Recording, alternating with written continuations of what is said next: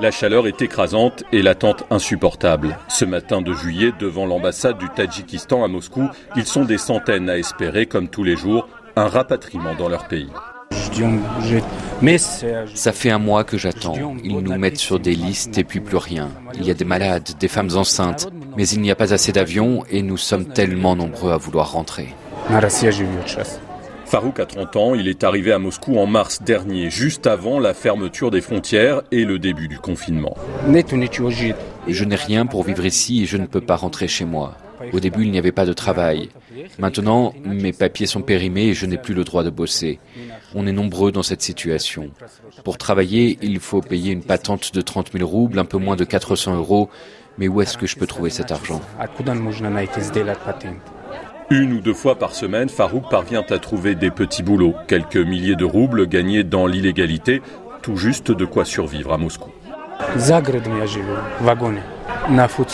Je vis en périphérie dans une baraque de chantier. On est 6 ou 7 à l'intérieur.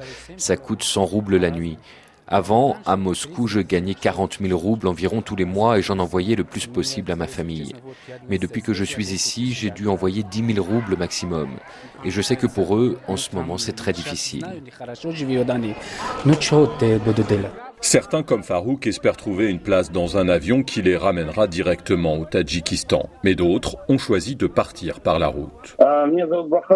Baratir a 35 ans, il a franchi plusieurs milliers de kilomètres pour se retrouver finalement coincé à la frontière avec le Kazakhstan.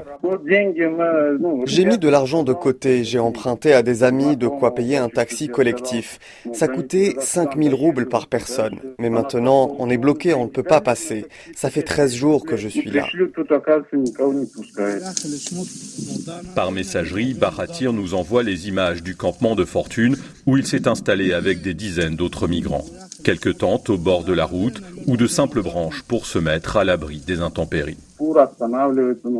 Parfois, des camions s'arrêtent et nous donnent à manger et de l'eau, mais il n'y a pas de toilettes, pas d'électricité. Heureusement, il y a un générateur et parfois, on peut charger nos téléphones.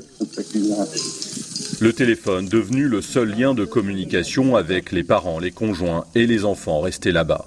C'est au téléphone qu'en mai dernier, Paratir a appris le décès de son père alors qu'il se trouvait bloqué à Moscou. Je suis allé à l'ambassade pour demander de l'aide, mais il n'y avait pas de place dans les avions. Je n'ai pas pu rentrer. Et maintenant, c'est ma mère qui est malade. Elle est à l'hôpital et quand je lui parle au téléphone, elle se met à pleurer et elle me demande de revenir. La première chose que je ferai quand je la rejoindrai, c'est la serrer dans mes bras et l'embrasser. S'il parvient à passer les frontières qui le séparent des siens, Baratir se promet de rester chez lui, de trouver au Tadjikistan les moyens de subvenir aux besoins de sa famille pour ne plus jamais en être séparé. Roussina Shiratova, Daniel Valo, Moscou, RFI.